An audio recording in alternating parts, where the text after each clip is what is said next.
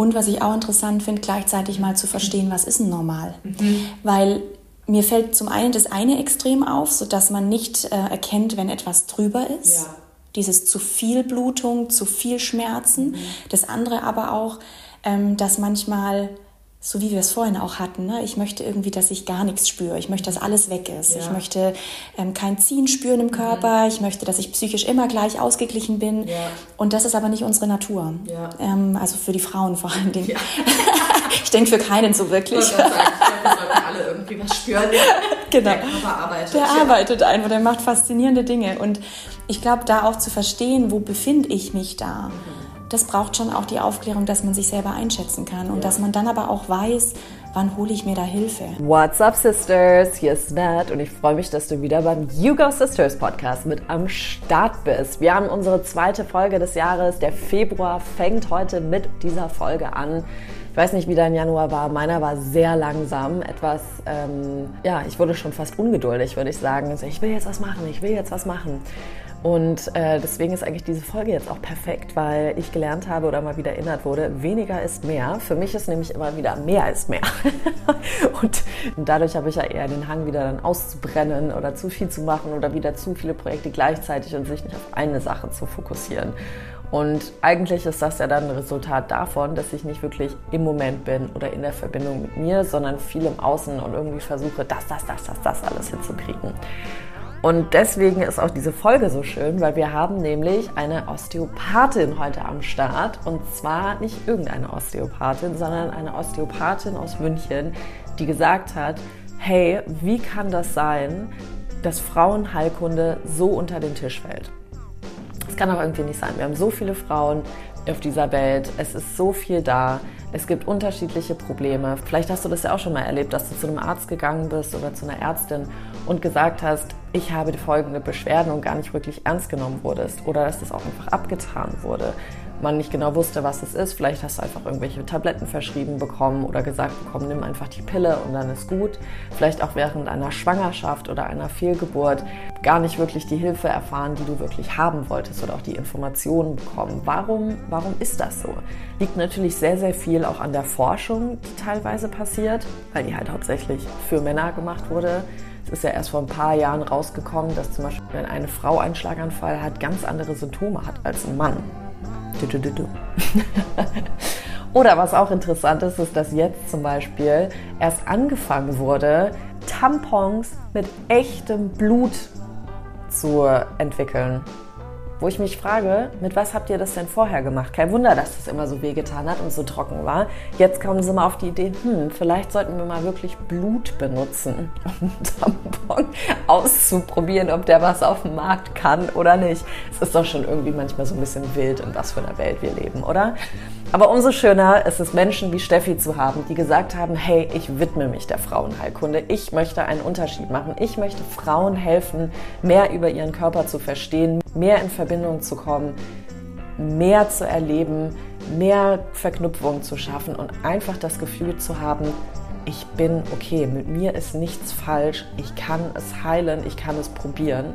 Es ist ein wunder, wunderschönes Gespräch, nicht nur über die Osteopathie, sondern auch über das, was wir Frauen eigentlich wollen. Mehr ins Spüren kommen, uns mehr als Frau fühlen wollen, mehr über uns selber auch verstehen wollen und teilweise selbst schockiert sein, dass wir so wenig über unseren eigenen Körper, ob es jetzt wirklich der Körper generell ist oder Periode oder Schwangerschaft oder wie auch immer ist, wissen.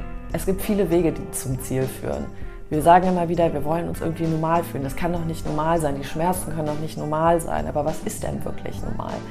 Steffi geht darauf ein, dass jeder weibliche Körper anders ist. Und deswegen können die auch nicht einfach über einen Kamm geschert werden, sondern man muss wirklich individuell auf die Person eingehen. Und deswegen ist auch Osteopathie etwas so Wunderschönes. Ich selber habe auch schon Erfahrungen gemacht mit Osteopathen, die unglaublich einheitlich gearbeitet haben, schon fast meiner Meinung therapeutisch, also mit einer Sprechtherapie dabei, um dem Problem mehr auf den Grund zu gehen, um dann auch eine angemessene Heilung zu finden.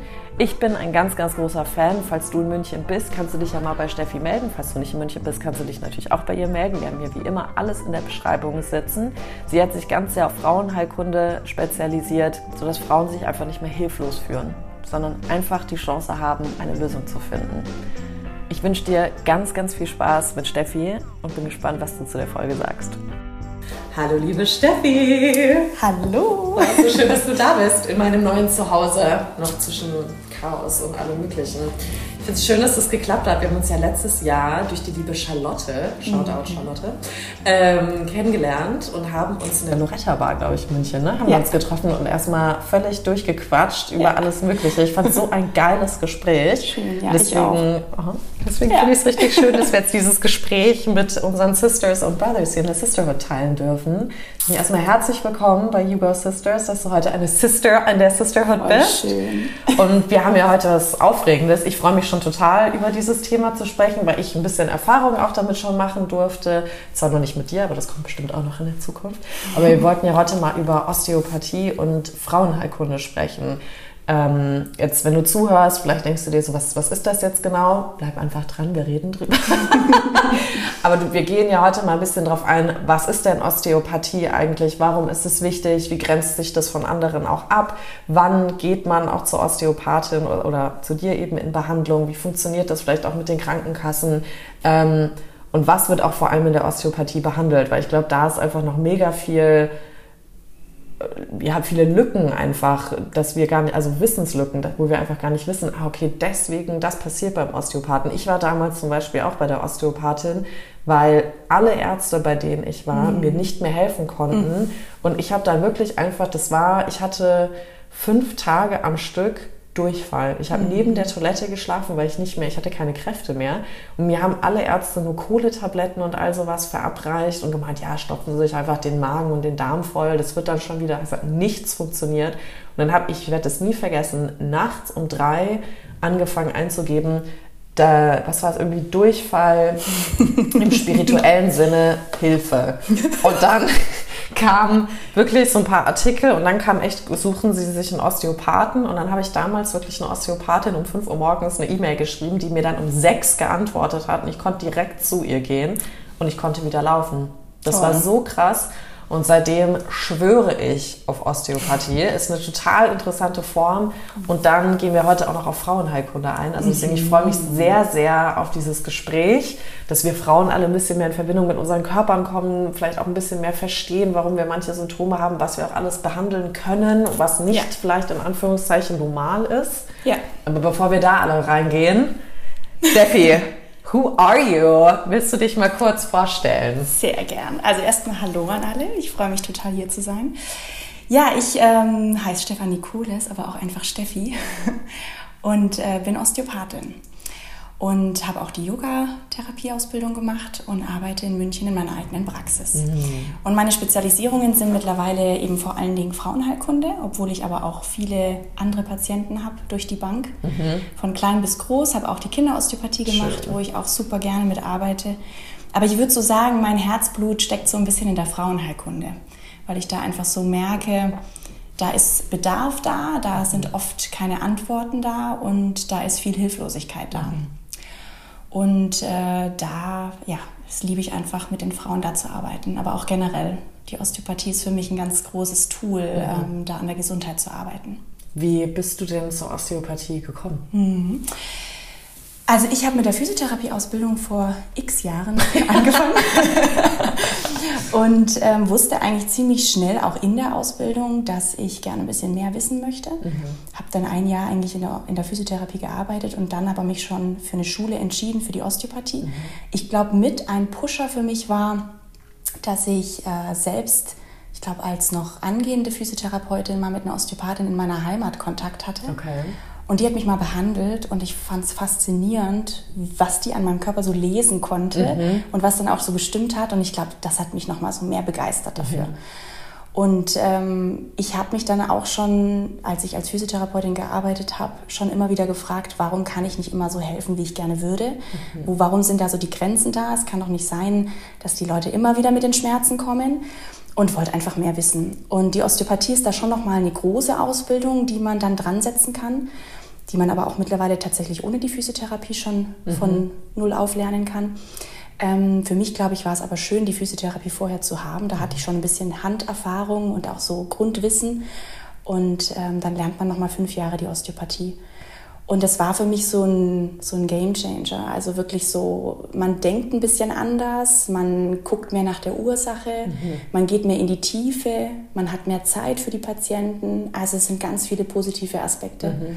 Aber ich glaube einfach, das Interesse und die Neugierde hat mich total gegriffen. Mhm. Und äh, das hat, ja, so kam ich zur Osteopathie. Ich finde das ja immer total spannend, ähm, wenn Menschen sich entscheiden, mit Menschen zu arbeiten. Ja.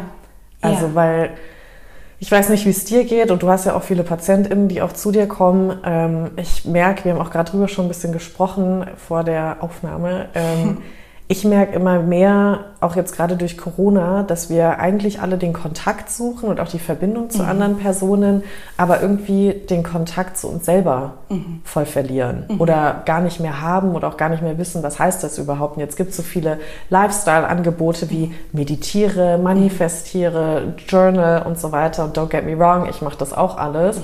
Aber ich versuche es nicht jetzt zwanghaft jeden Morgen zu machen, sondern wirklich einfach, wann es sich für mich richtig anfühlt. Und wenn ich merke, ich bin gerade nicht mit mir in Verbindung oder ich merke, es ist was in mir drin und es muss raus, versuche ich mir verschiedene Tools im Prinzip zu nehmen, ob es dann Sport ist, Me-Time, Fernsehen schauen, also eine gute Serie, gutes Essen, Wein oder einfach mit den Mädels mhm. aus oder Journaling, was auch immer. Aber ich merke, der Drang, auch gerade seit Corona, ist so groß, mit sich selber eigentlich wieder in Verbindung zu kommen. Ich finde, das ist auch so was, was die Gesellschaft jetzt braucht also finde ich jetzt. Voll, ne? total. Ähm, wie, wie kam es denn dazu, dass du gesagt hast, du willst mit Menschen arbeiten und vor allem jetzt auch die Frauenheilkunde? Warum ist das für dich so mhm. interessant oder so wichtig? Was sind vielleicht auch eigene Erfahrungen oder wo du auch vielleicht im Laufe jetzt deiner Arbeitszeit einfach gemerkt hast, hey, hier ist eine Riesen-Lücke mhm. und mhm. du willst da was ändern? Also ich glaube, mit Menschen zu arbeiten, ist eine gute Frage, woher das kommt. Ich glaube, ich war schon immer ein, ähm, Mensch, der gerne unter Menschen ist und sich interessiert für die Schicksale oder mhm. auch gerne helfen möchte. Mhm ohne jetzt vielleicht gleich das Helfersyndrom zu haben, hoffentlich. Das haben wir Frauen doch gar nicht. Wovon redest du? Also ich glaube, so diesen Kontakt mit Patienten auch und so, das, das äh, wollte ich schon immer. Ich habe auch überlegt, Medizin zu studieren. Mhm. Im Nachgang bin ich wahnsinnig froh, dass ich es nicht gemacht habe. Ich glaube, ich persönlich wäre da verloren okay. in dem System, wo es doch sehr geregelt ja. zugeht. Und ähm, ja, es sind einfach andere Ansichten mhm. auf den Körper. Und ich bin sehr, sehr froh, dass ich eher jetzt so andersrum an die Patienten rangehen kann, mit mehr ja. Zeit und auch mehr Freiraum tatsächlich. Mhm. Und ähm, ja, das, das erstmal dazu, ähm, ja, wie ich zu Patienten gerne komme oder warum. Und Frauenheilkunde ist auch interessant. Ich war nach meiner Physiotherapieausbildung ein Jahr in Bangladesch und habe mhm. Entwicklungshilfe gemacht. Wow. Als Physiotherapeutin. Wow. Und hatte natürlich, es ist ein muslimisches Land, hatte ich sehr viel mit Frauen zu tun. Mhm. Und ich glaube, so ein Tick äh, für Frauen einzustehen und Frauenrechte und so, das war ich schon auch immer. Mhm.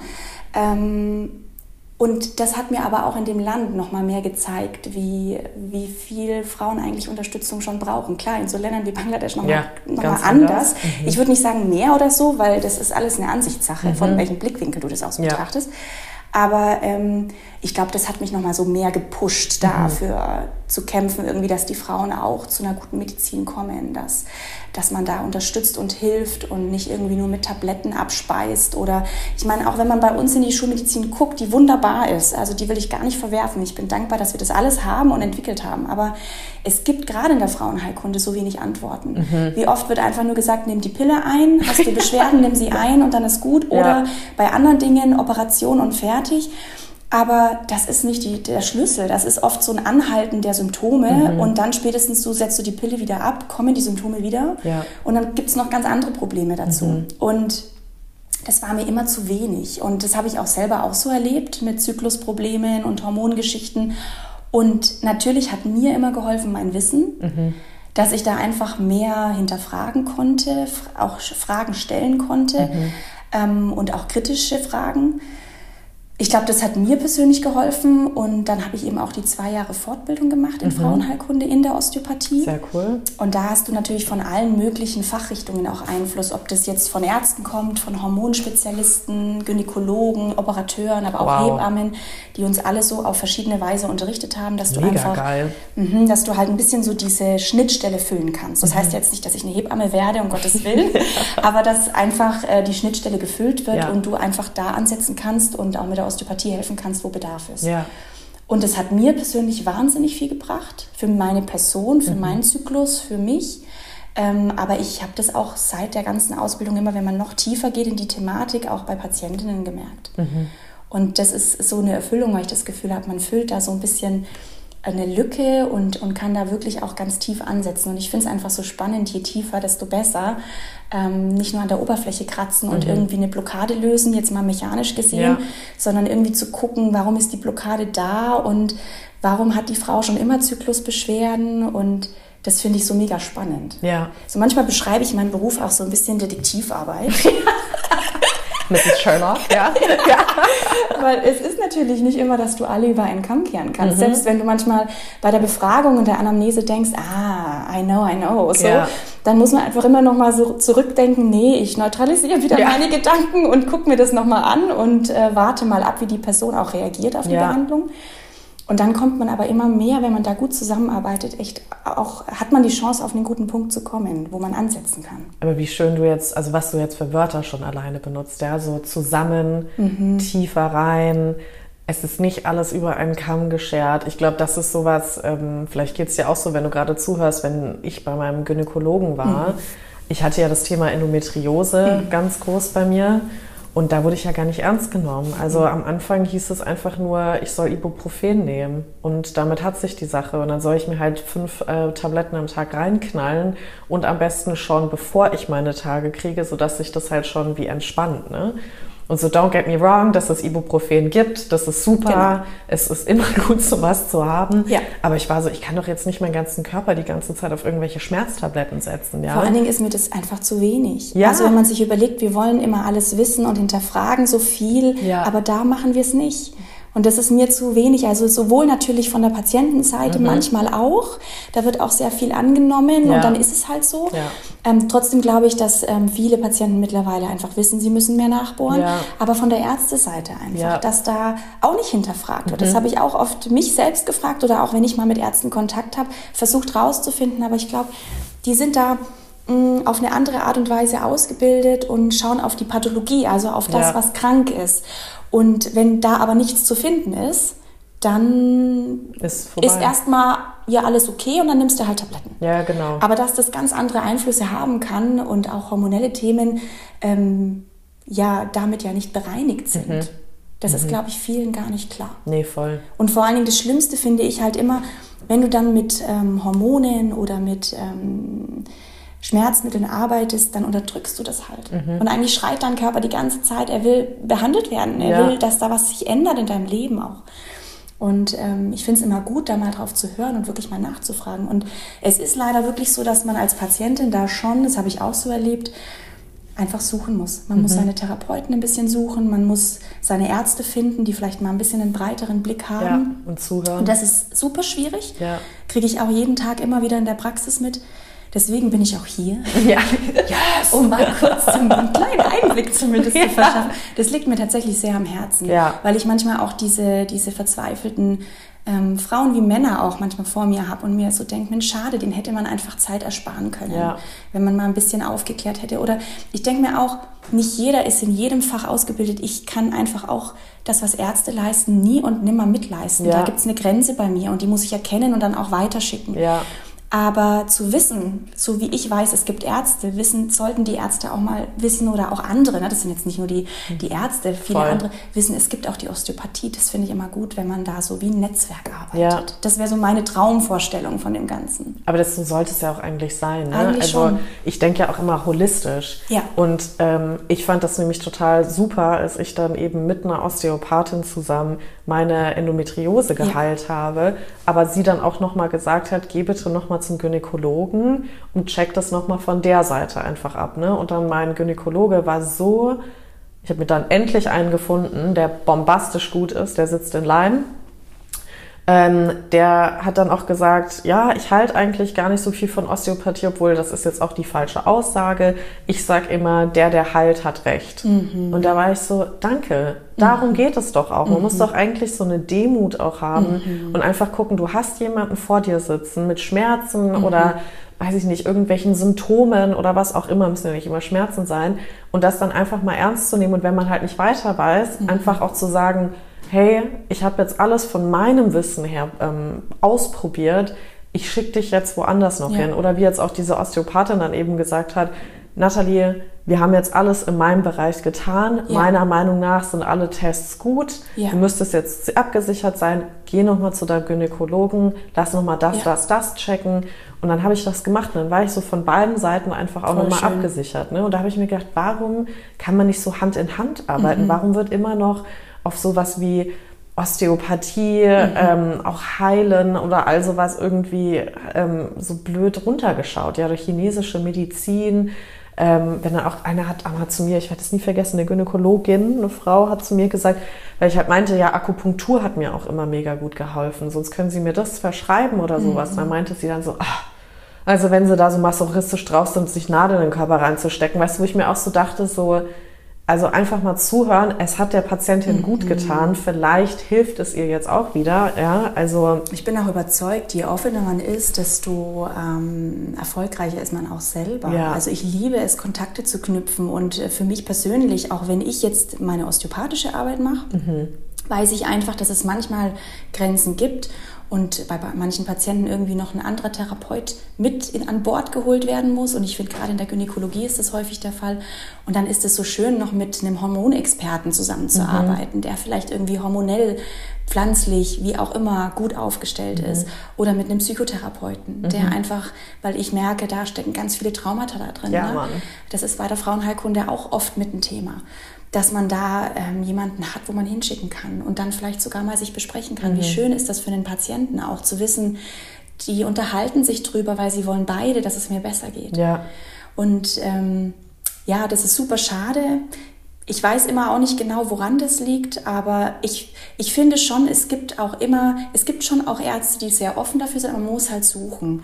Voll. Und das macht es natürlich gerade, wenn man Mühsam. mittendrin steckt in ja. so einer, ja, ähm, keiner guten Verfassung, mhm. psychisch mhm. wie körperlich, dann ist es natürlich schwierig, dann noch jemanden zu suchen und zu ja. finden. Ja. Ich glaube, das ist aber auch die Sache. Ne? Ähm, mir kam jetzt gerade das, ähm, das Stichwort Selbstwert auf, als mhm. du das gerade gesagt hast weil ich mir auch so dachte, ich weiß noch, ich wollte eine Zeit lang es einfach weghaben. Ich war mhm. dann so, ich mhm. will die Schmerzen einfach nicht mhm. mehr haben. Mhm. Und das war gar nicht so, ich will jetzt wirklich in mich reingucken und schauen, geht es mir gut, was ist das Problem, weil das dauert ja wieder und benötigt Zeit und so weiter. Und ich habe ja. jetzt aber nicht die Zeit, weil ich muss ja arbeiten, ich ja. habe vielleicht diesen Urlaub, ähm, ich habe das Projekt oder was auch immer, ich muss dann ja wieder leisten können. Mhm. Und ich glaube, deswegen suchen voll viele einfach dieses, ähm, auch bei in der Behandlung, ja, mhm. dieses so Quick Fixes. Ja. Und dann, wenn man dann schon vielleicht jetzt hört, und vielleicht geht es dir jetzt auch gerade so, wenn du zuhörst, so, ja, wie, da muss ich noch zu dem Arzt und zu ja. dem Arzt und zu dem, das ist ja, wann hört das denn dann auf? Und dann schickt der mich dann auch wieder, und wie viel kostet das dann auch, ja? Ähm, und ich glaube aber, dass es halt auch, dass die, das Thema Gesundheit ich merke das, in, ich habe ja mal diesen Vergleich mit Kanada und ähm, mhm. Deutschland. Also in dem Vergleich ist Kanada so weit mhm. voraus, mhm. weil da so viel auf deine Gesundheit gelegt wird, ja. Und ich merke, dass es hier auch immer, ich kenne das noch von der Arbeit, ja, so du hast einen Tinnitus und dann ist es, ja, ich arbeite halt auch so krass viel, mhm. weißt du, und es ist immer so dieses so, nee, es ist nicht gut. Mhm. Oder auch, dass du, als ich so heftige Regelschmerzen hatte, ja, mhm. habe ich auch gedacht, das ist nicht normal. Oder als ich früher meine Blasen- und Nierenentzündung da immer hatte, da, da habe ich auch immer irgendwie so gedacht, ja, schnell einfach Antibiotikum und dann ist gut. Aber dass das ja eigentlich auch einen Zusammenhang mit vielleicht irgendwas Psychischem auch hat, ja, mhm. Da wollen wir, glaube ich, voll oft einfach uns nicht mit uns beschäftigen, mhm. weil man mhm. dann so weiß, oh mein Gott, wenn ich die Klappe jetzt aufmache genau. und ich bin jetzt alter XY, wer weiß, was dann da alles rauskommt, wie so ein Jack in the Box. Ne? Ich meine, das kann man natürlich auch verstehen. Mhm. Ich glaube, ja, intuitiv und innerlich weiß man manchmal ja. sogar, ich mache damit einen riesen Fass auf, mhm. weil mich schon mein Leben lang irgendwelche Symptome begleiten ja. und weiß jetzt gerade nicht, ob ich da gerade in dem Leben oder in der Phase meines Lebens stecke, wo ich da auch hinschauen kann. Und das verstehe verstehe ich sogar. Und da habe ich auch ein paar Patienten, wo man dann einfach sagt, okay, ich begleite dich jetzt. Mhm. Ich weiß aber intuitiv dann schon auch, irgendwann kommen wir dahin. Ja. Und oft kommen dann auch die Patienten und sagen, ich glaube, ich bin jetzt zum Beispiel auch bereit für eine Psychotherapie. Mhm. Und das finde ich auch wichtig, dass der Patient das von sich aus macht, Absolut. weil ich bin auch kein Fan jetzt Patienten, die ja sich eine Osteopathie aussuchen oder zu mir kommen, dann zu sagen, okay, und du musst jetzt noch zu drei anderen gehen. Das ist ja, das ist ja Quatsch. genau, also man fängt ja erstmal mit der Osteopathie an. Ja. Aber man merkt halt manchmal schon, dass noch jemand anderes gut an Bord wäre. Mhm. Aber das bespricht man. Und da fragt man auch nach. Ist ja. da jetzt das Gefühl da, eine Bereitschaft da? Sagt man, das, das gehe ich jetzt an? Oder sagt man, nee, da mh, hm, lieber noch nicht? Weil man kann ja mit der Osteopathie so vieles schon machen. Voll. Nur merke ich auch, wenn manchmal sowas schon so tief abgespeichert ist in den Zellen, im Körper, dann braucht es auch seine Zeit, dass sich das auflöst. Ja. Und da ist mir auch schon viel dran gelegen, dass man dieses Verständnis dafür hat. Mhm und dass man dem Körper die Zeit gibt und dass es jetzt auch nicht mit einer Behandlung alles weg ist, ja. ähm, heißt aber nicht, dass man 20 Behandlungen braucht. Ja. Also ich gebe auch immer so einen Rahmen, weil das ist wirklich so meiner Erfahrung nach und auch von Kollegen, dass man einfach so sagt, drei bis vier Behandlungen sind in der Osteopathie oft sinnvoll, mhm. weil dann merkt man sowohl als Therapeut, okay, ich bin auf einem guten Weg, der mhm. Patient gibt mir so das Feedback, wie man es braucht. Entweder, dass es wirklich so gleich schon besser wird oder in die richtige Richtung geht ja. und auch der Patient spürt das. Mhm. Und dieses Besprechen miteinander, immer wieder Feedback geben, ist dann wichtig. Aber ich finde, das ist so der Rahmen, wonach man sich orientieren kann. Ja, ja, voll. Weil wir sind keine Wunderheiler, aber gleichzeitig liegt der Osteopathie ganz viel dran, dass man wirklich ein bisschen dahinter guckt, mhm. warum die Schmerzen immer wieder kommen. Und es gibt ja, so wie du ja auch erzählst, dann ist es mal eine Nierenbeckenentzündung, dann ist es mal eine Blasenentzündung, dann hat jemand ständig Migräne, mhm. wechselt sich von Jahr zu Jahr ab.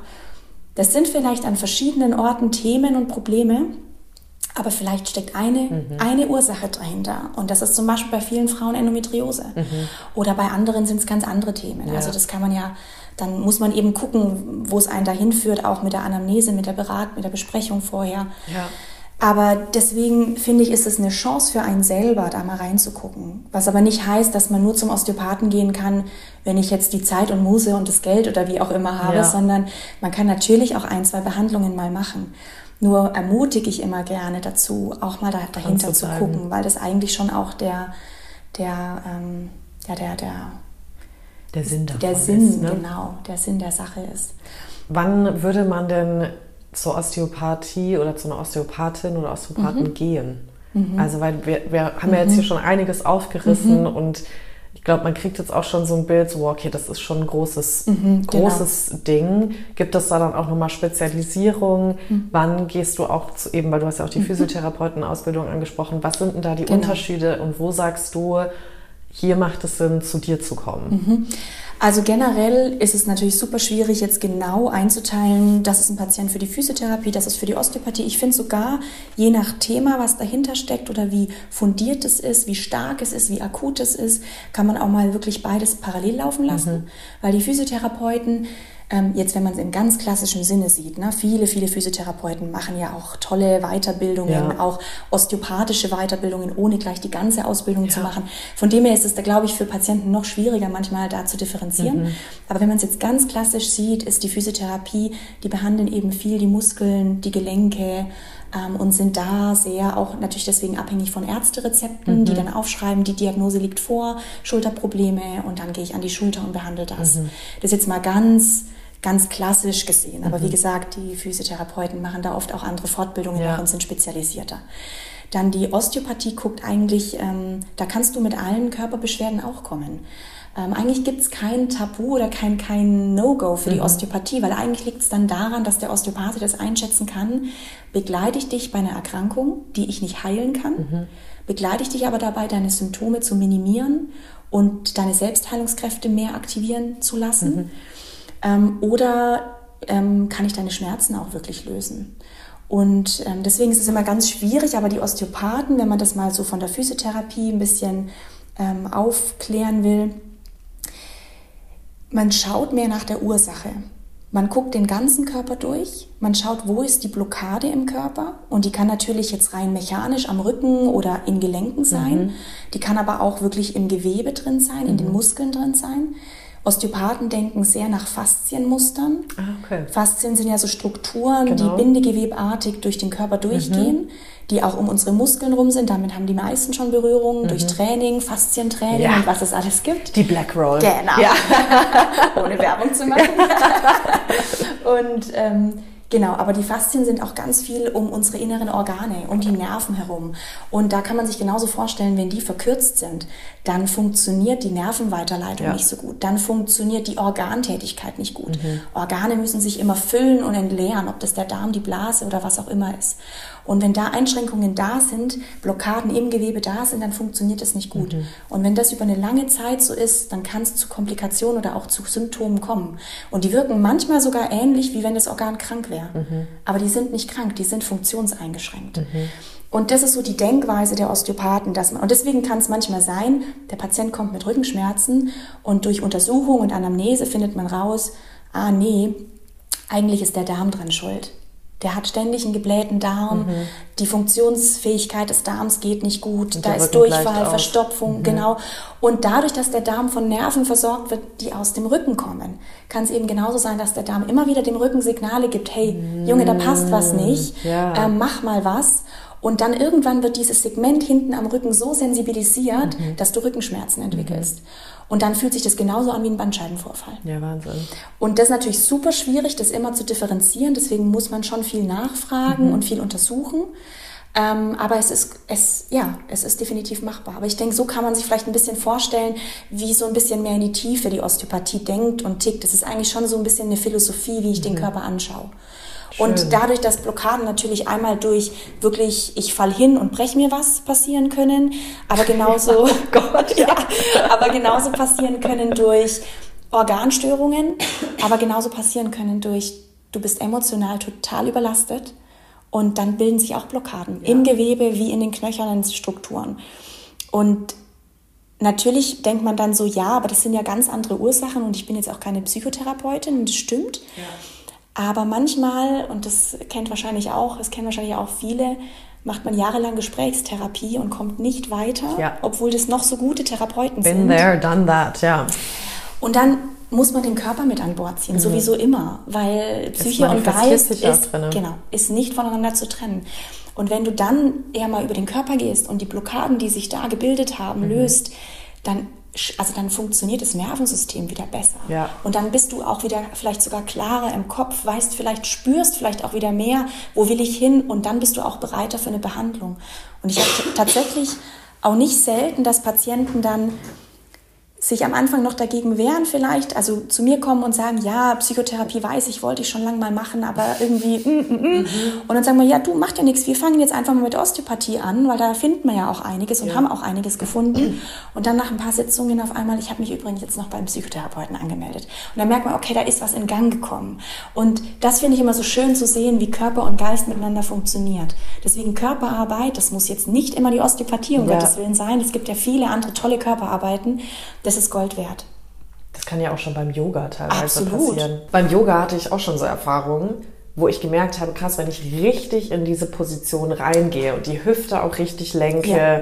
ähm, den Druck, sage ich jetzt mal richtig, auspositioniere, aber auch das, das Gewicht, also mein Körpergewicht richtig ausbalanciere. Also weiß ich jetzt nicht, selbst wenn wir im Tisch stehen, liegen, was wie man es auch nennen möchte, dass es nicht alles nur auf den Handgelenken ist, sondern dass dein Bauch auch dann dabei arbeitet, dein Rücken damit dadurch arbeitet, deine Schultern sich dadurch öffnen, die Hüfte sich dadurch öffnet und dann auch wieder diesen Fluss in die Knie und die Füße Total. reinkommt. Ja? Man kann ja auch einfach sagen, ja wieso, hä, meine Hände sind auf dem Boden, meine Knie halten mich, Punkt aus. Aber man soll ja diese Körperspannung da haben. Und was sich da schon auch in dem, Child's Pose gelöst hat, ja, weil deine Hüften sich aufgemacht haben. Und deswegen liebe ich ja auch die somatische Arbeit. Ich komme ja selber auch aus dem Tanz und für mich ist bis heute Tanzen und Singen ein absoluter Release, muss ich sagen. Und deswegen, ich finde das ähm, so wichtig. Deswegen, ich meine, ich preise das ja immer wieder in meinen Folgen hier an. Ich habe ja deswegen auch dieses Tantra-Coaching gemacht, weil ich halt gesagt habe, genau das, was du beschrieben hast. Ich war bei der Therapie, ich war bei manchen Ärzten und halt immer wieder probiert, mich behandeln zu lassen, aber ich habe einfach das Gefühl, ich drehe mich im Kreis. Und dieses nur Reden und nicht in Action kommen, hat für mich nicht funktioniert. Und dann habe ich eben die Easy angehauen und habe gesagt, mhm. wir müssen das jetzt machen. Mhm. ich muss mit meinem Körper arbeiten und das war voll krass, weil wir haben da wirklich, das waren anderthalb bis teilweise zwei Stunden Sitzungen, mhm. die wir da hatten. Es war alles digital und wir haben fast gar nicht miteinander gesprochen. Mhm. Es war alles Körper. Und ich finde das ja auch so schön, im Schauspiel merke ich das auch immer so, du kannst ja auch wirklich so spüren, wenn dir dein Gegenüber deine, diese Körpersignale so gibt. Und so stelle ich mir das auch immer bei der Osteopathie so ein bisschen vor. Oder ich war bei der Caro Klann eben damals bei der Osteopathie, wenn die auch einfach nur eine Hand angelegt hat, ob es jetzt mhm. an meinem Darm, an der Blase oder sowas war, und da dieses Feingefühl wirklich zu haben und so in diese Spüren zu kommen. Ja. Und das ist auch das, was ich am Anfang so meinte, dieses, ich glaube, wir wollen alle, es ist wie mit Intimität, ne? Also mhm. Wir wollen alle diese Intimität, wir wollen die Verbindung, wir wollen uns spüren. Deswegen machen wir ja auch mittlerweile diese ganzen Extremsachen, mhm. wie so Eisbäder und die Wim Hof Techniken oder wir müssen Bungee jumpen oder das noch machen, weil alles so extrem sein muss, weil wir uns alle irgendwie so platt fühlen, ja. ja. Ähm, und ich glaube aber, dass es deswegen auch voll intimidating sein kann, zu einem Osteopathen oder Osteopathin zu gehen, weil mit dir auch gesprochen wird. Ich weiß noch, die Caro damals, die stand, ich sage jetzt Caro, ich tue so, als wären wir befreundet, aber das war damals wirklich so. Ich habe die noch nie gesehen in meinem Leben. Ich kam da an, gefühlt zehn Kilo weniger, die ganze Zeit Panik, dass ich im Taxi dahin das ganze Taxi mit Durchfall voll haue, ja. Und dann steht die da mit ihren blonden Haaren, blauen Augen und packt mich erstmal an den Schultern. Das hatte ich noch nie bei einer ärztlichen Behandlung, ja. Kann man jetzt auch sagen, ist völlig übergriffig, ja. Aber da war ich so, mein Gott. Und dann starrt die mich mit ihren blauen Augen an und war so, willkommen. Und ich war so direkt angefangen zu heulen. Ne?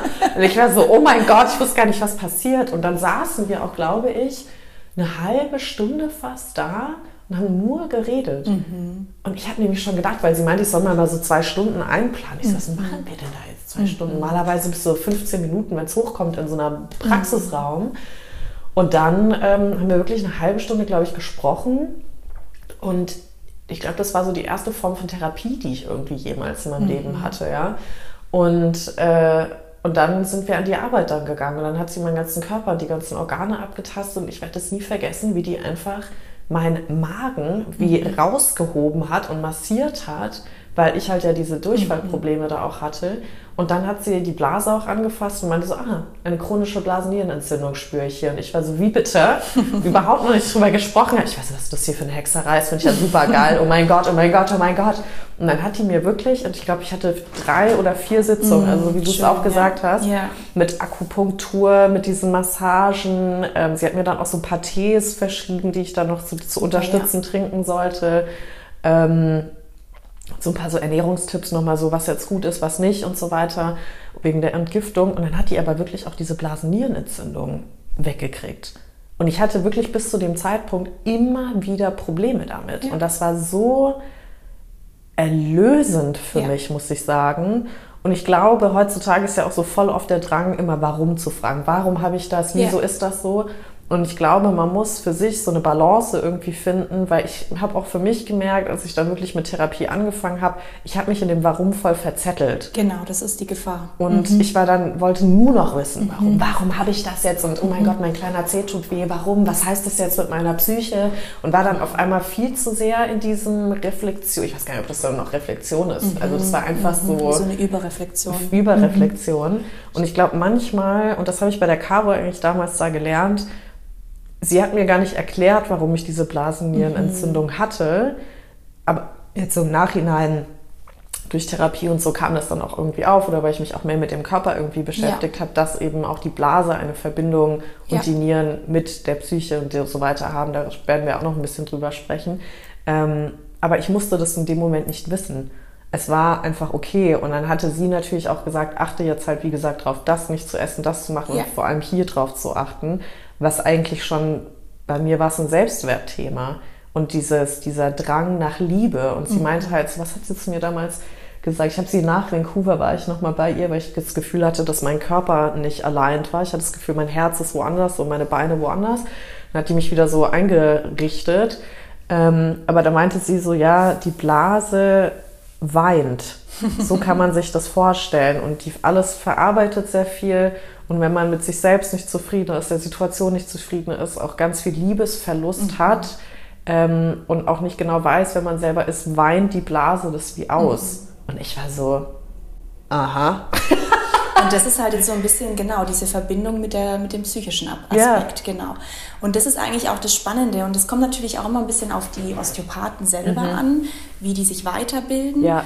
Weil natürlich diese Grundausbildung schon auch m, mm, viel Mechanik drin mhm. hat, also dass du wirklich auch Blockaden lösen kannst. Ja. Ähm, und das braucht man auch. Das ist ein gutes fachmännisches Wissen und, und, und Tools, die mhm. du dann anwenden kannst. Aber wenn man dann eben noch ein bisschen tiefer geht und dann eben so psychosomatisch auch arbeitet, dann findet man da ganz viele Verbindungen mhm. noch. Und deswegen glaube ich, ist es manchmal auch für Patienten ähm, schwierig zu also das kriege ich immer so ein bisschen als Feedback, ähm, dass Osteopathen so unterschiedlich arbeiten. Mm, okay, man weiß nicht so, was man kriegt im Prinzip. Ja, es liegt so ein bisschen, die Physiotherapie ist bei uns zum Beispiel ein ganz ähm, eine feststehende Ausbildung. Und ja. jede Schule arbeitet ziemlich gleich mhm. und hat eine Endprüfung. Und bei der Osteopathie gibt es schon auch die fünf Jahre und eine Endprüfung, mhm. die abgenommen wird. Aber so die Richtung der Osteopathie, die ist bei jeder Schule so ein bisschen anders. Ah. Also es geht zum Beispiel ähm, wenn man jetzt mal noch mal einen Schritt zurückgeht, die Osteopathie besteht so aus drei großen Teilen. Also einmal ist es diese Kraniosakraltherapie, mhm. kennt man auch oft als alleinstehende Behandlung. Mhm. Ähm, das ist so das, was man behandelt, wo man die Nerven integriert, die, das Nervensystem behandelt mhm. quasi. Viel am Kopf arbeitet, mhm. sehr sanft arbeitet, weil man an Strukturen geht, die gar nicht so viel Druck brauchen. Mhm. Und dann gibt es die parietale Osteopathie, das ist eher so das, was wir aus der Physiotherapie mit der manuellen Therapie kennen. Das mhm. sind Muskeln, Gelenke, klassisch Rücken, mal auch einrenken und mhm. so weiter. Und dann gibt es die viszerale Osteopathie, das ist quasi mhm. die organische Ebene. Ja. Und man versucht als Osteopath, ist eigentlich immer alles zu kombinieren, je nachdem, wo der Patient steht und was er braucht. Ähm, und dann gibt es aber Osteopathen, die natürlich auch, jeder ist da ja auch anders mit seinen Händen. Klar. Dem einen fällt es leichter, ähm, sanft zu arbeiten und merkt, ich komme bei Patienten viel besser damit klar. Der andere ja. renkt mehr ein und ja. ist da ein Crack drin im wahrsten Sinne.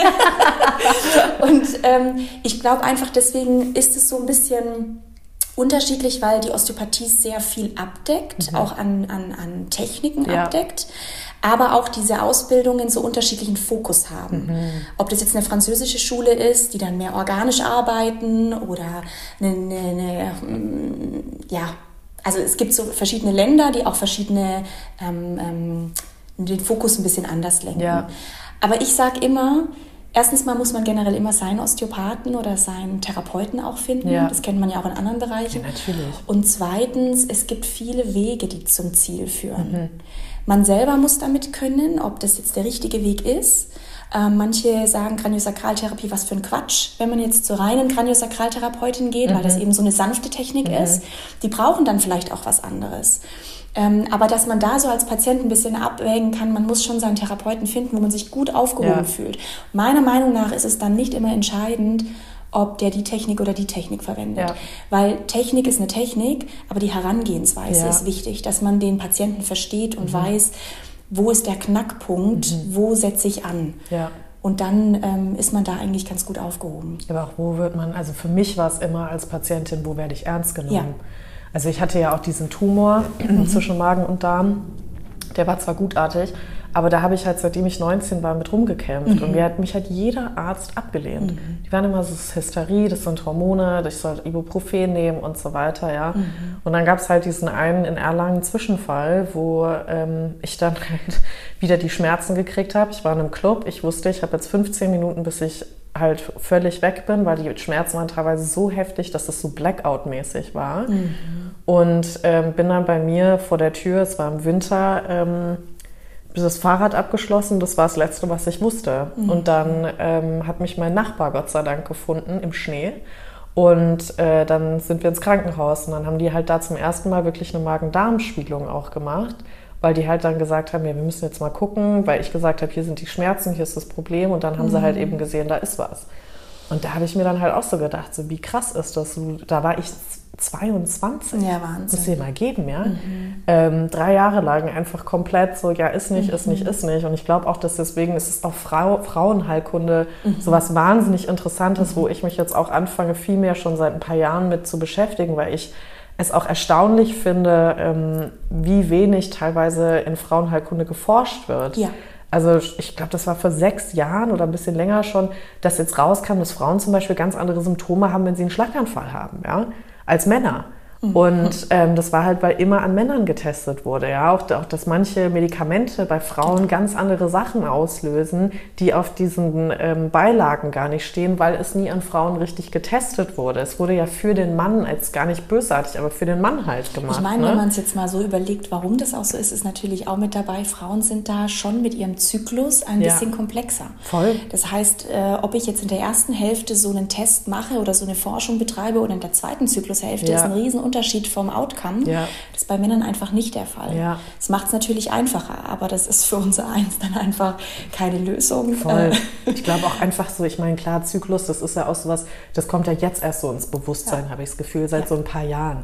Dass man auch mehr drüber spricht, eben seine Tage zu haben oder Schmerzen zu haben oder vielleicht auch sich bewusster wird, es ist vielleicht nicht normal, diese Schmerzen zu haben oder vielleicht sollte ich nicht in diesem Ausmaß diese Schmerzen haben. Ich meine, jeder mhm. Körper ist ja auch nochmal anders genau. gebaut und so weiter, kann ja auch nochmal viel mit dazu einspielen. Ne? Und was ich auch interessant finde, gleichzeitig mhm. mal zu verstehen, was ist denn normal? Mhm. Weil mir fällt zum einen das eine Extrem auf, sodass man nicht äh, erkennt, wenn etwas drüber ist. Ja. Dieses zu viel Blutung, zu viel Schmerzen. Mhm. Das andere aber auch, ähm, dass manchmal so wie wir es vorhin auch hatten. Ne? Ich möchte irgendwie, dass ich gar nichts spüre. Ich möchte, mhm. dass alles weg ist. Ja. Ich möchte ähm, kein Ziehen spüren im mhm. Körper. Ich möchte, dass ich psychisch immer gleich ausgeglichen bin. Ja. Und das ist aber nicht unsere Natur. Ja. Ähm, also für die Frauen vor allem. Ja. ich denke für keinen so wirklich. Ich wollte gerade sagen, ich glaube, wir sollten alle irgendwie was spüren. Ja? Genau. Der Körper arbeitet. Der arbeitet einfach, der macht faszinierende Dinge. Und ich glaube, da auch zu verstehen, wo befinde ich mich da. Mhm das braucht schon auch die Aufklärung, dass man sich selber einschätzen kann und ja. dass man dann aber auch weiß, wann hole ich mir da Hilfe. Ja. Ähm, und ja, das ja, was ist, ist halt so das eigene Normal mhm. auch. Ne? Ich glaube, das ist auch sowas, da habe ich auch lernen müssen, ich kann mich halt nicht mit jemandem vergleichen. Also mhm. nur weil es ihr so Absolut. geht, heißt das nicht, dass es bei mir auch so sein muss oder andersrum. Und ne? die Frage ist auch, wie gehst du mit Schmerzen um? Ja. Und wie geht jemand anders mit Schmerzen um? Ja. Und ich merke auch, manche können jedes Ziehen und jeden Schmerz nicht ertragen, weil da vielleicht auch Angstzustände mhm. von anderen Dingen her dahinter mhm. stecken. Und dann kann man das aber auch nicht runtermachen und sagen, stell dich nicht so an, sondern man muss das schon auch verstehen, warum das bei der Person so ist. Ja. Gleichzeitig aber eben auch ähm, die Schmerzen, wenn sie da sind, auch wahrnehmen und ernst nehmen. Ja. Total. Ja. Und manchmal, ich finde es spannend, mir fehlt manchmal auch so ein bisschen das Verständnis, also natürlich auch von der Ärzte mhm. und, und, und, und der medizinischen Sicht. Ähm, aber auch unter, unterhalb der Frauen. Mhm, ja, absolut. Und ähm, dass man da auch zum Beispiel, ach, sei es jetzt irgendwie im Freundeskreis mhm. oder so, da einfach nicht sagt, ja, das ist halt so, sondern dass man da sich gegenseitig auch mehr unterstützt. Mhm und sagt, du, pass mal auf, ich habe da gehört, hör doch mal in den Podcast, geh mhm. doch mal zu der Therapeutin ja. ähm, und nicht sagt, da musst du durch. Also ja. das erlebt man ja auch manchmal mhm. unter Frauen selbst. Wobei ich finde, dass so ähm, die jüngeren Generationen, die sind da schon wachsamer. Wahnsinn, das ist so krass, wie also anders die über ihren Körper sprechen, was die schon alles wissen. Finde ich ganz toll. Also ähm, auch wenn es manchmal natürlich in die andere Richtung gehen kann, dass man zu viel interpretiert, wo wir auch wieder da sind, man will zu viel erreichen, zu viel machen, zu viel spüren, zu viel, ähm, man interpretiert in jedes Ziehen was rein. Ja.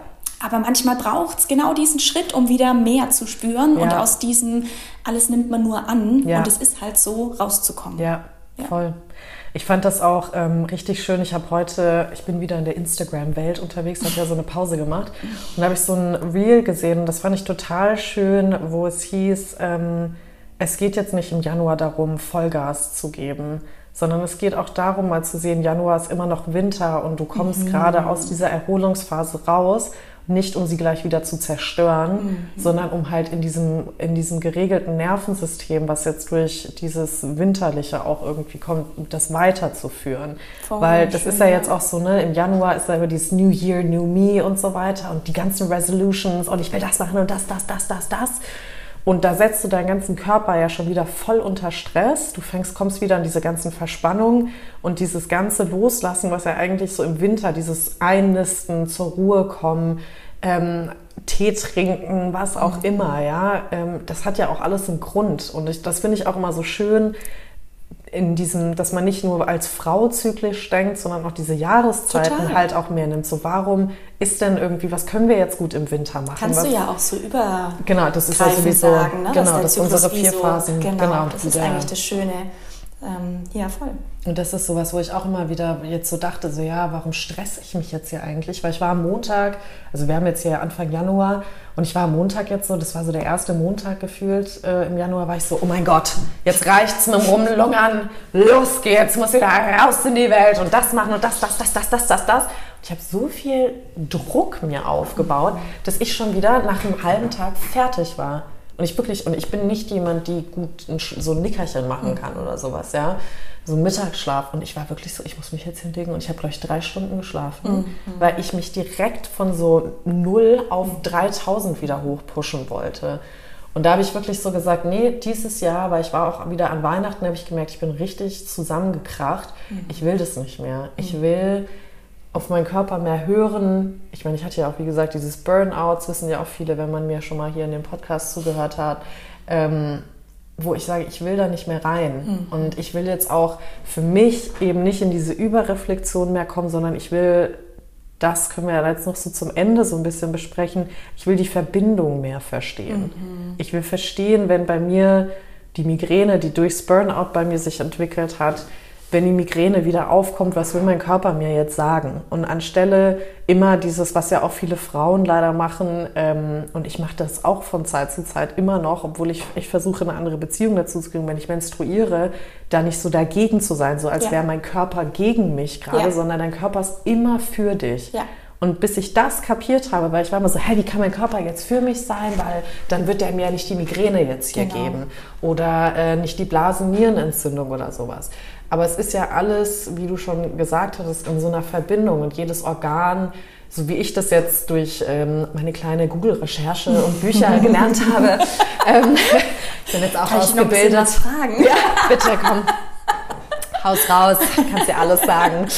Ähm, aber jedes Organ steht ja auch für irgendwas. Ja, das stimmt. Und das ist das, was ich so wahnsinnig spannend finde. Oder auch viele Krankheiten stehen ja auch für irgendetwas. Und man kann jetzt natürlich wieder nicht verallgemeinern, weil wie gesagt, jede Person ist anders, es kommt auch vielleicht woanders her. Man kann jetzt nicht alles irgendwie dementsprechend auch so behandeln. Ne? Aber du hast trotzdem so, so äh, Fäden, die eigentlich, oder so, du hast schon so Sachen, die immer wieder ähnlich funktionieren, weil ja. der Körper ist ja schon, der funktioniert ähnlich. Der sucht sich ja nicht jedes Mal einen neuen Weg, ja. sondern man kann schon davon ausgehen, ja, beispielsweise, wenn einfach ständig die Brustwirbelsäule blockiert ist, mhm. dann kann der Darm auch nicht gut funktionieren, mhm. weil da auch Nerven rauskommen. Ja. Und diese Verbindung ist einfach anatomisch da. Ja. Und dementsprechend sucht sich so einen Weg der Körper schon aus. Mhm. Das ist eigentlich schon immer zu finden dann auch, ja. Ja, deswegen, ich finde es so krass, dass wir unseren Körper so unterdrücken. Aber wenn du dir natürlich dann auch unsere Gesellschaft anguckst, mhm. ich meine, wir stehen morgens auf, um zur Arbeit zu gehen. Mhm. Und im, ich würde sagen, 90 Prozent der Fälle ist es jetzt nicht so, wie du arbeitest, in Bewegung, sondern der größte Fall ist halt, wir sitzen an einem Schreibtisch, der wahrscheinlich noch nicht mal auf unsere Körpergröße, Gewicht, was auch immer mit dem Stuhl ausgerichtet ist, haben unsere Gollum-Position am Computer und das Einzige, was wir an dem Tag wirklich benutzen, sind unsere Finger, um zu tippen oder das Telefon aufzuheben. Ja? Und dann gibt es vielleicht die Mittagspause, die viele Leute aber auch vor dem PC verbringen und überhaupt nicht irgendwie in der frischen Luft mal einen mhm. Spaziergang machen oder irgendwie sowas, weil die Zeit ist ja wieder nicht da und wir müssen ja den nächsten Termin und da, da, da. ich war ja auch schon in diesem ganzen Sumpf. Ne? Mhm. Und da wirklich diesen Körper so zu unterdrücken, der, wo man eigentlich denken sollte, weil alle sagen immer, das Gehirn ist das Wichtigste. Ja, das Gehirn ist auch wichtig, aber das sitzt ja in einem Körper. Genau. Und wenn dieser Körper nicht gesund ist oder es nicht funktionieren kann, dann hast das Gehirn, hat das hat dann auch nichts mehr. Das haben wir beim Burnout bei mir dann auch gesehen, ja. Da kann dein Gehirn noch alles machen und wollen, was es will, wenn dein Körper halt nicht mehr funktioniert. Ciao. Und deswegen sage ich wirklich bei Freundinnen, versuche ich auch, wenn die immer wieder sagen, ich habe diese Beschwerden, ich habe das, versuche ich auch immer jetzt mehr so zu helfen im Sinne von, hast du dir das mal bei über chinesische Medizin mhm. oder Osteopathie oder mhm. wie auch immer mal anschauen lassen. Genau. Ich habe jetzt auch einen Freund gehabt, der hat ähm, ganz schlimm nachts ähm, so Schweißausbrüche jede Nacht gehabt. Und der war bei allen Ärzten, hat sich alles so röntgen lassen, alles, weil er halt so dachte, ja, oder die Ärzte dachten so, ist das was mit dem Herzen, nee, es ist die Lunge, ist es das. Und die haben nichts gefunden.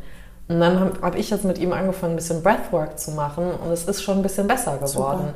Weil natürlich auch durch die Atmung fängst du ja auch eigentlich genau. an, das ist das, was ich jetzt bei mir sagen ja auch immer alle bei Breathwork, das ist ähm, Hokuspokus. Mhm. Und es ist ja nur der Atem. Und dann bin ich immer so, haben wir alle im Bio-Unterricht nicht aufgepasst, so was mit dem Sauerstoff, der in uns reinkommt, passiert und wofür wir das CO2 brauchen und aber auch wieder rausziehen. Ja, da passiert ja voll viel mit den Zellen, mit dem Blut, mit deinen Absolut. Nerven, aber auch welche Organe oder Muskeln wir auch benutzen. Ja, Eigentlich mhm. ist es ja alles das Zwerchfell. Alleine, wenn du dir überlegst, dein Zwerchfell atmet nicht mehr richtig mit, genau. sondern ist einfach in der Verspannung drin, genau. dann ist dein Darm nicht ständig. Richtig. Weil das Zwerchfell mobilisiert im Endeffekt bei jedem Atemzug den Darm. Und ja. das braucht der Darm, um gut verdauen zu können. Genau. Das heißt, vielleicht hat auch jemand Darmprobleme, weil er falsch atmet. Mhm. Und gar nicht, weil er die falschen Nahrungsmittel zu sich genau. nimmt. Und das ist schon auch wichtig, das zu unterscheiden. Ja. Und du hast vollkommen, da sprichst du mit der Atmung ein wichtiges Thema an.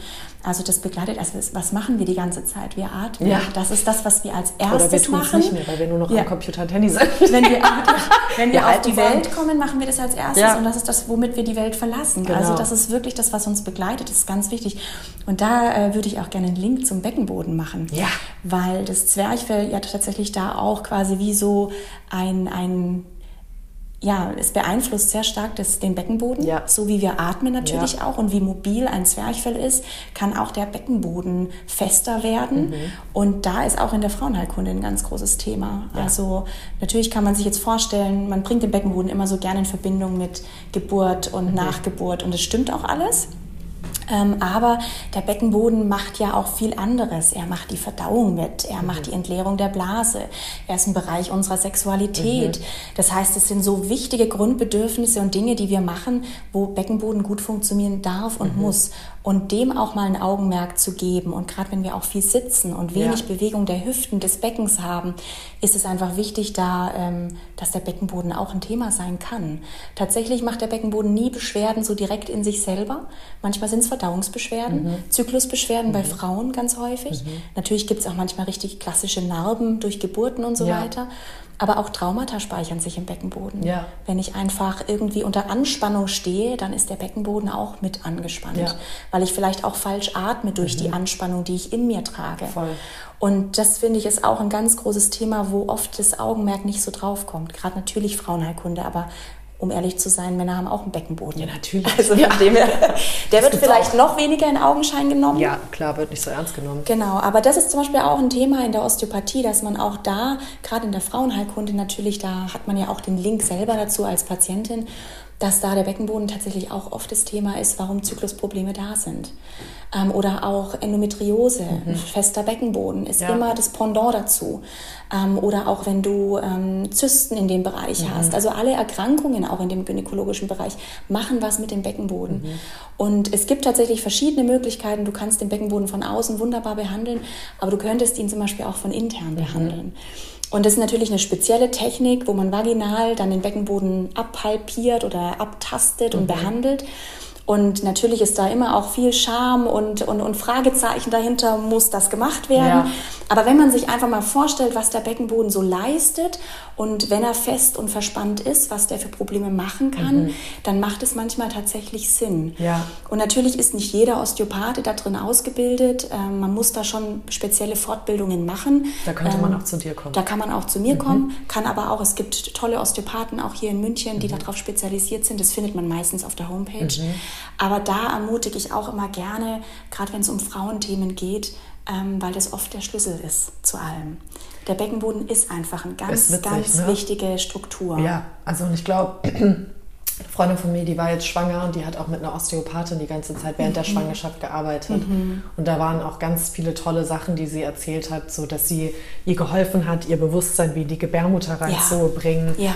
ja. und ähm, das Kind wie auf die Geburt wie vorzubereiten. Und man kann da ja Entschuldigung. Und man kann ja auch viel spiritueller auch nochmal rangehen, Klar. muss jetzt natürlich nicht überall sein, das ist ja auch wieder von. Alles hat aber da hat sie auch gesagt, ganz viel Beckenbodenarbeit ja. macht ja auch Sinn für die Schwangerschaft. Ja. Ne? Die Hüften weiten sich ja eh, du musst dich darauf vorbereiten und so weiter. Und das hat ihr aber auch, diese Übungen haben ihr dann vor der Geburt in der Badewanne schon geholfen. Und weil die das gesagt haben, Toll, es ja. dauert jetzt etwas länger, bis halt der äh, Muttermund sich da richtig öffnet. Und dann ist sie da so reingedroppt und hat sich das so vorgestellt. Und auf einmal Schön. war es einfach offener, Wunderbar. weil der Körper entspannt ist und der Beckenboden. Und dann hatte ich auch einen Podcast mhm. mal gehört, wo es hieß, man darf beim Pinkeln nicht den Beckenboden anspannen, weil das richtig, nicht gefährlich, aber es kann halt echt zu Problemen kommen. Und ich war so, oh mein Gott, wie oft ich schon in so einem Club war und genau. gesquattet habe und einfach gedrückt habe, weil ich nicht auf dieser Toilette sein wollte. Das war so das Erste. Ich so, und mein da Gott. könnte ich es auch noch verstehen. Ja, ja. Und da war ich so, mein Gott, hat das jetzt so ganz viele Nachkommen. Ich hatte echt so eine heftige Partyphase. Und ich war so, mein armer Becken, oh mein Gott, ich lasse dich jetzt nur noch so laufen. Aber, Aber da sprichst du was Wichtiges an. Das sind auch Mechanismen, die wir so, ein, so ganz unbewusst machen. Mhm. Und da wieder ins Bewusstsein zu gehen. Und spätestens, wenn man schwanger wird und ein Baby entbindet, ist es ja. natürlich noch präsenter. Aber manchmal stelle ich auch bei meinen Patientinnen fest, dass da eine Vorarbeit auch noch so viel schneller ins Bewusstsein geholfen mhm. hätte. Ne? Also, dass man halt erst dann in Berührung kommt mit dem Beckenboden. Ja. Dabei ist der vorher schon genauso ein wichtiger Teil. Ja. Und es ist so schade, wenn, wenn, wenn man da mal nicht die Aufmerksamkeit hinbringt. Gerade wenn man merkt, ich habe da irgendwo Probleme in dem Bereich Verdauung, Zyklus, wie auch immer. Oder auch ja. unterer Rücken. Ja. Manche haben untere Rückenbeschwerden und eigentlich ist es ein verspannter Beckenboden. Mhm. Und ich glaube auch, man hat immer eher so einen schwachen Beckenboden im mhm. Kopf der da rumhängt. Nach einer Geburt vor allem. Hängt der nur ab, ja. Aber das ist nicht immer das Hauptthema. Das ist ja. oft eine Verspannung. Und ja. wenn man sich mal jetzt ganz von oberflächlichen Muskeln, die man trainiert, überlegt, ein verspannter Muskel lässt sich nicht gut trainieren mhm. wie ein entspannter, der total gut an- und entspannen kann. Ja. Und so ist es beim Beckenboden letzten Endes auch. Und deswegen haben viele auch keinen Erfolg, wenn sie Training machen. Mm. Auch jetzt, äh, sei es jetzt, wenn man merkt, ah, ich kann nicht immer gut halten, den Urin halten oder irgendwas, dann muss man manchmal tatsächlich eher mal in die Entspannung reingehen. Mhm. Ja. Und deswegen da sich Hilfe zu holen, ist so, so wichtig. Einfach auch von Spezialisten, die auch auf ihre Homepage schreiben, ich bin darauf spezialisiert und da gibt es so tolle Leute mittlerweile. Ja. Ähm, und da ist die Osteopathie auf alle Fälle auch ein ganz, ganz tolles Tool. Gott, ich merke schon, ich könnte mit dir über tausend Sachen hier stundenlang sprechen, wirklich. Ich merke, die Osteopathie ist einfach ein Riesenfeld und ich weiß gar nicht, ob man das so vergleichen kann. Ähm, für mich ist es so wie Allgemeinmedizin, aber halt auf einer ganzheitlichen Ebene. Also genau, so sprichst du was Gutes an. Ganzheitlichkeit finde ich immer ein schöner Begriff. Also so verstehe ich das mhm. jetzt so ein bisschen, dass man eigentlich mit so allem zum Osteopathen genau. gehen kann. Dass es jetzt nicht wie beim Physio ist, okay, da weißt du, es ist Muskeln und Gelenke und irgendwie sowas, sondern du kannst auch einfach zu einem Osteopathen oder einer Osteopathin gehen, wenn du merkst, irgendwas in meinem Körper fühlt sich nicht richtig, richtig. an würde man jetzt bei einer Erkältung auch zu dir kommen? Also das ist zum Beispiel jetzt sowas mit einem akuten Infekt okay. macht es keinen Sinn, okay. weil da sagt man wirklich, der Körper braucht Ruhe. Mhm. Punkt. Das ist so das tatsächlich gut erwischt. das Einzige. Aber zum Beispiel hatte ich jetzt auch immer wieder Leute nach Corona-Infektionen ja, okay, oder auch Erkältungen, wo sie merken, der Husten geht nicht weg. Ja. Hallo. Und ja. dann merkt man einfach, da ist auch was blockiert in der Halswirbelsäule und danach fließt es besser ab. Mhm. Also das kann man dann schon auch immer machen. Deswegen, ich glaube, so akute Sachen und auch Fieber und so, das macht keinen Sinn. Das schicke ich die Leute, also das sage ich auch, bleibt zu Hause im Bett. Das macht ja. sonst keinen Sinn. Aber ansonsten tatsächlich. Und dadurch, dass es so ganzheitlich ist, integriert man da schon alle Facetten. Ja. Und ähm, je nach Fortbildung, was der Osteopath gemacht hat, wie jetzt bei mir die Frauenheilkunde, integriert man natürlich auch nochmal mehr die Ernährung oder auch den Stressmanagement. Ähm, ich habe die Yogatherapie noch gemacht, weil mir wichtig war, auch ein bisschen so ähm, Übungen und, und, und Ansätze daraus mitzugeben, dass mhm. die zu Hause einfach was machen können. Das ist mir zum Beispiel immer wichtig, mhm. weil ich sage immer, wir arbeiten zusammen. Mhm. Ich gebe den Schubser in die richtige Schön. Richtung, indem ich was löse ja. und der Patient versucht, was umzustellen im mhm. Leben. Und das muss nicht immer viel sein, das sind manchmal Kleinigkeiten. Ja. Aber die Bereitschaft ist mir persönlich immer sehr, sehr wichtig, ja. weil ich bin jetzt keiner, der einfach löst und dann ciao. Mhm. Sondern, Viel Spaß ähm, damit, Bro. Genau, das, das mag auch alles seine Berechtigung haben, aber mir persönlich, da habe ich, glaube ich, einfach so einen Anspruch an mich selber auch, dass ich da einen Tick weitergehe. Ja.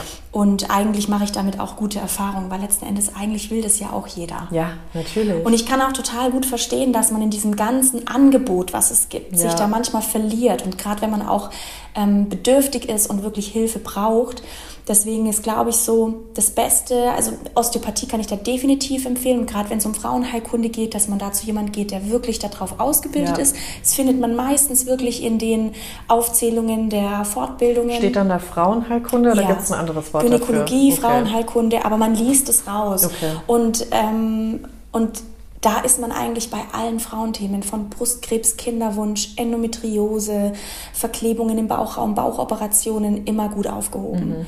Ähm, und manchmal ist es auch gut, einen Therapeuten dann zu haben, wo man mal abgeben kann. Mhm. Ähm, weil man kann tausend Dinge machen, was wir auch vorhin hatten, von Meditation bis alles. Und es hat alles seinen Wert und ist alles gut. Aber man kann sich auch verlieren in diesem Überangebot. Ja. Und dann einfach mal mit einer Sache beginnen, wie mit der Osteopathie zum Beispiel, und zu sagen, ich lasse mich da mal behandeln und nehme mal die Ratschläge an und schau mal, wie es mir in ein, zwei Monaten geht. Ja. Und dann kann ich immer noch was integrieren. Ich glaube, das macht immer ganz viel Sinn, ein bisschen zurückgehen in weniger ist mehr. Ich glaube, also weniger ist mehr ist, glaube ich, sowieso immer gut, auch wenn ich teilweise mein Leben anders lebe. ich glaube, das kennt ja. jeder. Also mehr ist mehr. äh, noch mehr Glitzer. Ähm, nee, aber ich glaube, das ist total wichtig und auch richtig schön, dass du das jetzt auch nochmal zum Ende mit dazugenommen hast. Ähm, und das finde ich auch so sympathisch, sage ich jetzt mal, an der Osteopathie, dass du halt irgendwo bist, wo du, und das war jetzt immer, und ich war bei vier Osteopathen bisher in meinem Leben und ich hatte bei jeder, es waren witzigerweise immer Frauen, bei jeder Frau immer eine tolle Erfahrung.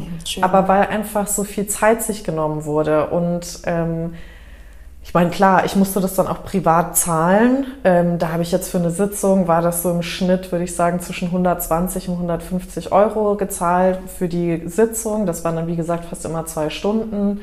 Ähm, weil es über die gesetzlich geht es, glaube ich, gar nicht mit der Osteopathie, die oder? Bezuschussen, manche Kassen bezuschussen. Okay. Ähm, dann musst du ein Rezept vom Arzt bringen. Mhm. Die Diagnose übernimmt der Osteopath auf seiner Rechnung und dann kannst du als Patient das einschicken. Okay.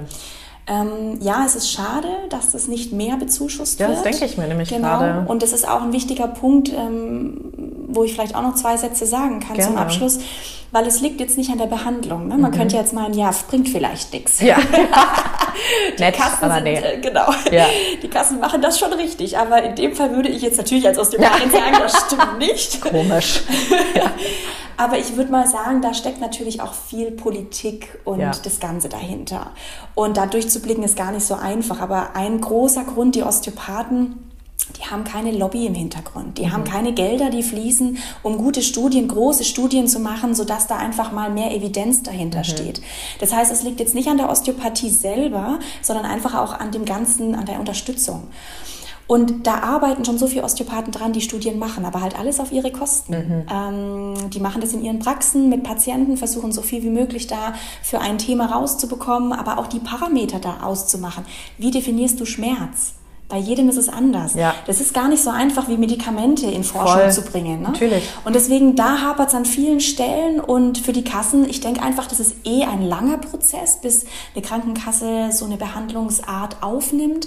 Und dadurch, dass, muss man jetzt auch sagen, die Osteopathie leider in Deutschland nicht anerkannt ist, wenn man mal ganz ja. bürokratisch oder, ja. oder ganz ähm, regelkonform spricht weil es eben ähm, keine festste kein feststehender Beruf ist. Deswegen brauchen auch alle Osteopathen den Heilpraktiker. Die müssen ja. die Prüfung absolvieren, damit sie osteopathisch arbeiten dürfen. Mhm. Das heißt, ähm, wir haben alle im Background den Heilpraktiker gemacht, aber sind Osteopathen. Mhm. Und da muss noch ganz viel politisch passieren bei uns. Und solange das halt nicht der Fall ist, ist es leider so, dass gerade die gesetzlichen Kassen da eher zurückhaltend sind. Die privaten Kassen äh, machen das viel über den Heilpraktiker dann, das ist das Glück dabei. Mhm.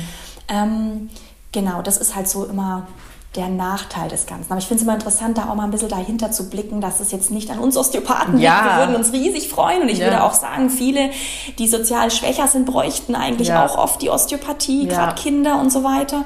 Und da, äh, ja, blutet mir auch das Herz. Ich hoffe da immer ganz arg drauf. Es gibt so viele Länder, die schon viel weiter sind ja. wie wir. Ob England, Spanien, die sind alle einen Tick weiter und unterstützen da die Osteopathie, das viel integrierter in das Gesundheitssystem. Ja. Also deswegen Daumen hoch, dass das irgendwie auch bei uns funktioniert. Voll. Wir geben unser Bestes. Ja, wirklich. Also ja. ich finde, wie gesagt, also ich habe nur tolle Erfahrungen mit Osteopathie gehabt. Ich finde es halt immer wieder interessant, da bin ich immer so kritisch, einfach so zu sehen, warum ist das so. Mhm. Und wenn ich dann, wie gesagt, ich gucke Deutschland an, ich bin in Amerika aufgewachsen, ich war mhm. lange in Kanada, ich, da, es ist für mich immer noch, es ist kein richtiges Körperbewusstsein hier in Deutschland. Und für mich macht es dann auch Sinn, dass dann sowas wie Osteopathie gar nicht so richtig so eine Lobby eben hat, wie du sagst, ja, weil es ist ja, wir haben doch die Tabletten genau. und wir müssen doch leisten, wir müssen ja funktionsfähig gehen. sein, mhm. ja genau. Und mhm. wenn ich auch sehe, wie Leute immer sagen, ja, ich äh, mache Sport und eigentlich ist das gar nicht, also ich finde bei Sport habe ich auch für mich gelernt, das darf gar nicht nur für meinen Körper ähm, Hardcore so Hit-Workouts oder irgendwie sowas sein, ja, so dass du dann irgendwie deinen, weiß ich nicht, will sowieso kein Sixpack, aber halt irgendwie einen trainierten Bauch hast oder sowas, ja. Aber ich habe gemerkt, nee, aber auch diese Balance zwischen, ich gehe jetzt zum Beispiel spinnen und mache aber auch Yoga, um auch dieses Stretching wieder reinzukommen, dass die Faszien sich auch öffnen können und so, ne? Da ist so diese Balance. Und ich glaube, das ist sowas, das darf wirklich unsere Gesellschaft in Deutschland, ich glaube, da sind wir gerade dabei, aber sehr, sehr, sehr am Anfang wir sind halt, lernen. Genau, wir sind sehr in diesem Machen und Tun. Genau. Das kann man jetzt auf den Körper auch wieder umswitchen. Mhm. Wir sind sehr in diesem aktiven Nervensystem. Genau. Wir brauchen aber auch das Ruhige. Genau. Und das ist eben, wo unsere Verdauung funktioniert, ja. wo unsere Sexualität besser geht, wo ähm, all diese Stoffwechselprozesse, Hormonausschüttungen besser gehen. Ja, Mann. Und deswegen kommt man eben oft aus diesem Übertun und aus diesem Struggle, aus mhm. diesem Stress nicht raus, weil der Rest fehlt. Deswegen ist es immer super, neben einem, neben einem anregenden Sport, egal in welche Richtung es geht, trotzdem noch was Ausgleichendes ja. zu machen. Und das kannst du in jede Facette unseres Lebens umswitchen. Du kannst mal äh, eine stressige Woche haben, das ist cool, das pusht dich, das macht dich, ne? du gehst gern raus, ja. aber genauso auch mal wieder in die Ruhe kommen ja. und sich die Zeit nehmen. Also immer diese Balance. Das ist das A und O. Ja. Und da kommen dann auch die Selbstheilungskräfte wieder in die Aktivität. Voll. Genau. Also total. Und das ist auch so was, was ich so mit Breathwork so krass nochmal lernen mhm. durfte. Ich meine, ich mache das ja jetzt seit zehn Jahren. Ich habe halt jetzt erst die Ausbildung wirklich gemacht, aber also praktiziere das ja schon Ewigkeiten. Und da aber auch so, weil ich jetzt gerade nochmal an den Beckenboden gedacht habe, ja, oder ich meine, jetzt wird hier in München, kommt ja gerade die Yoni-Massage. Mhm. Das ist ja im Prinzip das, was du so ein bisschen angesprochen hattest, aber es ist halt nochmal ein ganz andere ich glaube auch, dass die, die, Blickwinkel die, die genau, die Intention da eine andere ist. Eine ist ne? andere. Ne? Das, was, was jetzt die Osteopathen da machen, ist eben wirklich das Therapeutische genau. und das Joni-mäßige würde unterstützen einfach genau. und hat ja auch, glaube ich, viel mit der Spiritualität genau. und so weiter zu tun. Genau. Ja. Aber da wird es ja auch teilweise schon übergriffig, weil dann wirst du da massiert. Ich hatte das jetzt bei ein paar Freundinnen, die mhm. sowas mal gemacht haben, dann werden so Trauma, weil wir halten ja auch voll viel in der Joni fest. Mhm.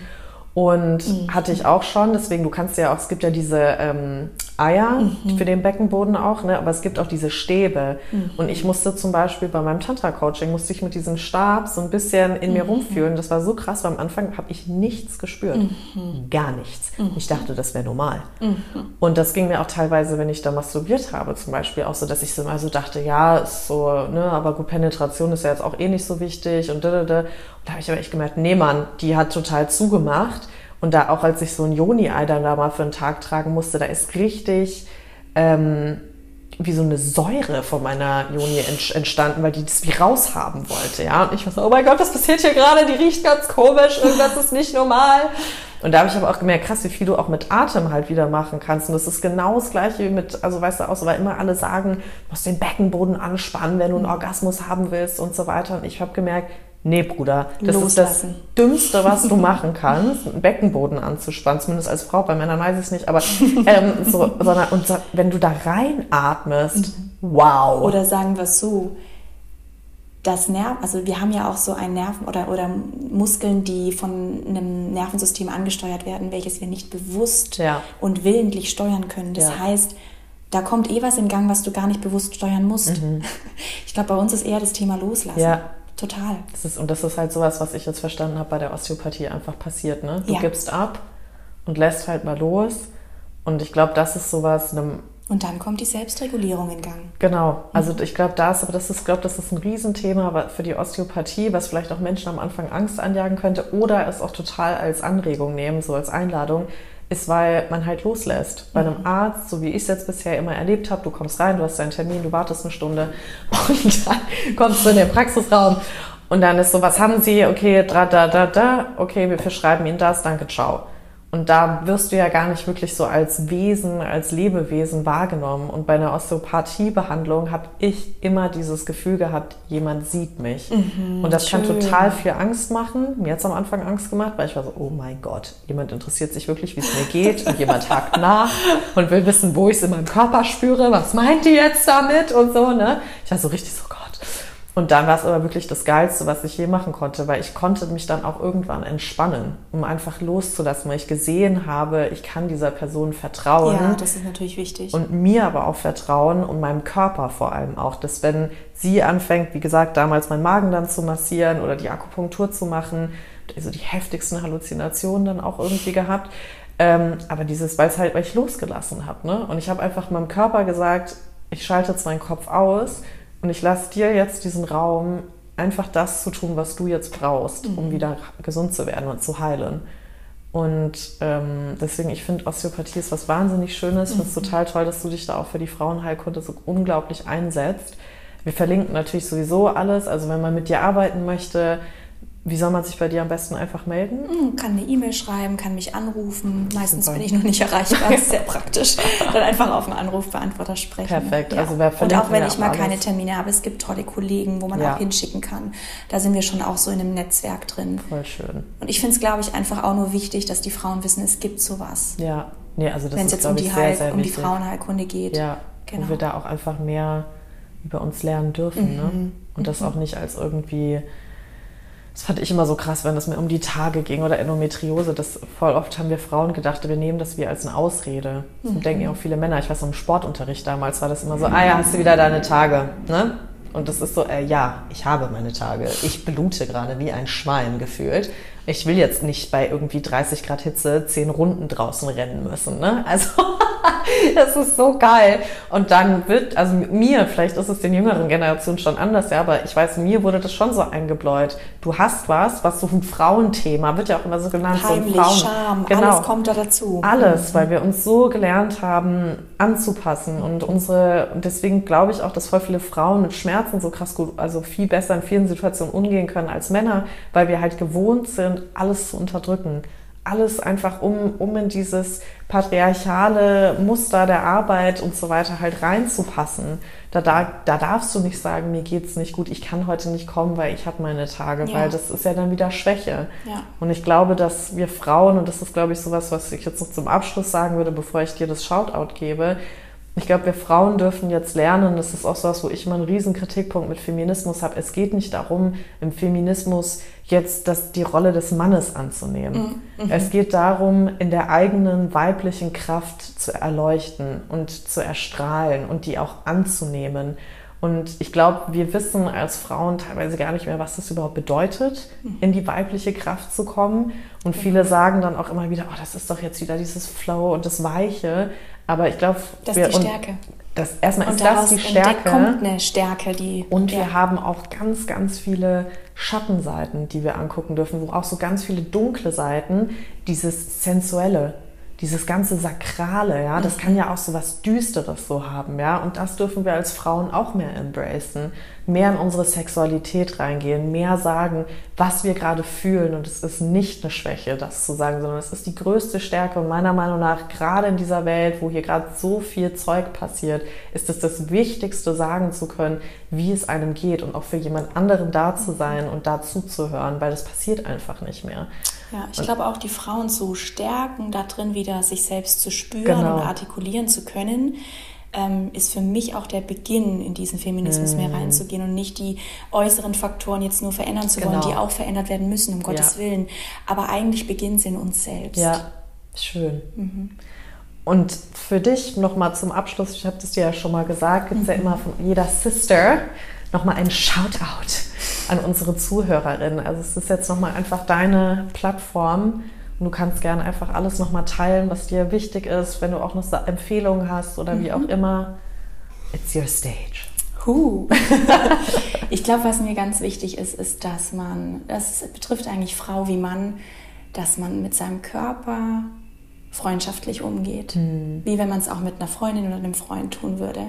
Dass man mal drauf hört, dass man ähm, Vertrauen hat, dass auch mal was da sein darf, mhm. dass man aber auch auf seine Intuition hört, wenn man Hilfe braucht und dass mhm. man sich die dann auch holt. Dass man nicht alles irgendwie bewerkstelligen muss, sondern wirklich Hilfe bekommen kann, wenn man natürlich dann den richtigen findet. Ja. Und was mir jetzt so in der Frauenheilkunde ganz wichtig ist, dass es einfach weniger Tabuthemen gibt. Auch wenn das jetzt so um Sachen wie Fehlgeburten, Kinderwunsch, äh, Regelbeschwerden, dass auch unterhalb der Frauen da keine Tabuthemen sind, dass wir drüber reden. Nur so können wir irgendwie auch erkennen, wo stehe ich, bin ich da richtig, bin ich da falsch, dass ich mir Ratschläge hören, anhören kann oder auch bekomme dadurch. Ich glaube einfach, dieses Tabuthema ist natürlich auch zwischen den Generationen ja. ein Riesenunterschied, ja. äh, mit wem ich da spreche. Aber das ist, glaube ich, äh, das finde ich auch ganz wichtig. Ja, Ja. Weil du es gerade angesprochen hast, noch kurz zum Abschluss bei Fehlgeburten, da werden wir demnächst auch eine ähm, Podcast-Folge haben. Da hatte jetzt eine Freundin von mir eben eine Fehlgeburt und hat da ganz offen angefangen drüber zu sprechen, Toll. was ja also fast niemand macht. Ähm, ist das auch etwas, wo man zu euch in die Osteopathie kommen kann? Weil ich weiß noch, sie war ziemlich alleine gelassen dann damit so. Vor allen Dingen, ähm, man kann da also ich begleite auch Frauen, die ganz frisch eine Fehlgeburt haben. Mhm. Und dann geht es natürlich viel darum, die Frauen aufzufangen, mhm. das Nervensystem runterzufahren, die Regulierung im Körper wieder anzukurbeln. Ähm, je nachdem, was gemacht worden ist, auch ob Ausschabung oder mhm. wie auch immer. Und das andere ist natürlich auch mal noch mal genauer nachzufragen, was wurde schon untersucht, mhm. was wurde gemacht, um vielleicht noch mal ein paar Sachen anzuschauen, die untergegangen sind. Mhm. Es ist erschreckend, wie oft manchmal Dinge untergehen, äh, die aber für eine Fruchtbarkeit wichtig sind, die für ein Halten eines Babys wichtig sind ja. im Körper. Und da nochmal dahinter zu gucken, sowohl mm, im Gespräch, aber auch in Behandlungen. Manchmal passieren auch Fehlgeburten, wenn irgendwo Narben da sind und dann mhm. da einfach die Gebärmutter den Platz nicht hat. Mhm. Also es ist ein wahnsinnig großes Gebiet, aber ja, da kann man Hilfe finden. Mhm. Schön. Weil ich glaube, das ist auch so ein Thema, auf das ich mich, ähm, es hört jetzt echt krank an, aber freue, drüber zu sprechen, weil es ist ein Riesentabuthema.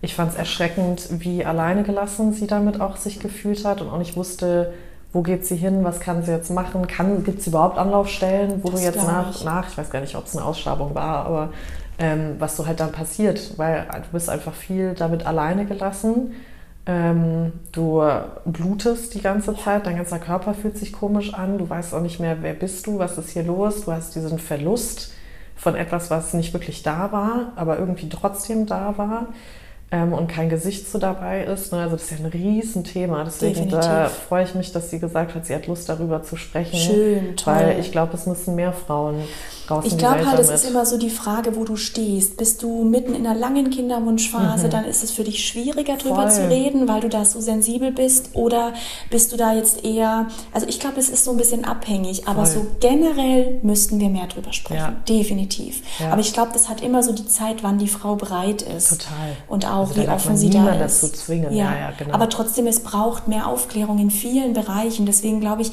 ist es für mich so ein, ein wichtiger Bereich mhm. geworden, weil ich merke, dass es das braucht. Ja, aber ja. wie schön, dass mhm. wir jetzt mhm. einfach wissen, alle Sisters, die zuhören und auch Brothers. Aber wenn halt was ist, können wir zu dir kommen in München. Voll gern. Man kann aber bei dir nur in die Praxis, ne? Das geht nicht digital, diese Behandlung, oder? Genau, also ja. ich bin ja schon ein Manualtherapeut, ja. also mit meinen Händen mhm. arbeite ich. Aber wenn es jetzt zum Beispiel darum geht, ähm, ich brauche mal eine Beratung, gerade mhm. wenn es, weil Gynäkologie oder Frauenheilkunde ist wahnsinnig komplex. Ja. Und da muss man natürlich schon mal in alle Themen reingucken, von Ernährung bis Psyche. Und da braucht man schon immer ein bisschen länger Zeit. Mhm. Und da ist es manchmal gar nicht so unsinnvoll zu sagen, hey, das können wir auch mal online machen mhm. oder äh, so im Gespräch, bevor du zu mir kommst. Aber meine Hauptarbeit ist natürlich schon die, ja. die Handarbeit ja. im wahrsten Sinne. Genau. Voll schön. Genau, also wenn ihr Lust habt, wenn du jetzt zuhörst und sagst, oh mein Gott, das ist es, was ich gesucht habe. Oder du sagst, oh, das hört sich einfach voll cool an, vielleicht habe ich einfach Lust, mich mal so checken zu lassen. Mhm. Dann haben wir alles verlinkt. Du kannst die Steffi in München finden, in ihrer Praxis oder jetzt bei uns auch im Podcast oder in der Sisterhood. Vielleicht auch bei dem nächsten Yuga Sisters Treffen. Wir werden es sehen. Ähm, vielen, vielen Dank, dass du so offen warst, dass du dich auch erstmal für Frauen so krass einsetzt, dass du dich mit diesem Thema beschäftigst, dass du ein Sprachrohr für die Osteopathie jetzt auch geboten hast. Das fand ich richtig, richtig, richtig schön. Ich glaube, also mir geht es zumindest so, ich bin jetzt gerade schon wieder so, mein Gott, ich habe schon wieder Lust. Also erstmal bei dir auch jetzt mal so eine Session zu machen, muss ich sagen. Aber ja, einfach zu sehen, dieses Holistische, das macht einfach für mich so viel mehr Sinn. Und du hast jetzt gerade so viele Gründe auch nochmal für mich genannt, wo ich wirklich dachte, ja Mann, das, mhm. das ist eigentlich the way to go in Kombination, zusammen long-term und nicht einfach immer nur in dem Moment, wo schon was ist, sondern auch schon präventiv einfach zu schauen, wo stehen wir, was ist los, ich will die Pille absetzen, Körper drauf vorbereiten. Blasenentzündung, Magenbeschwerden ist ja meiner Meinung nach einer der größten Themen, die wir heutzutage durch Stress ja. und so weiter auch haben. Ich sehe es bei Breathwork immer wieder. Ich finde es erschreckend, wie viele Menschen Magen-Darm-Probleme haben. Ist, ja, ja, und das ja, ist doch ganz normal, das hat doch jeder ein bisschen, oh mein Gott. Deswegen vielen, vielen Dank, dass du dich da so für einsetzt, hier so eine Aufklärung zu haben und dass du bei uns im Podcast heute Oh, vielen Dank. Danke, dass ich kommen durfte.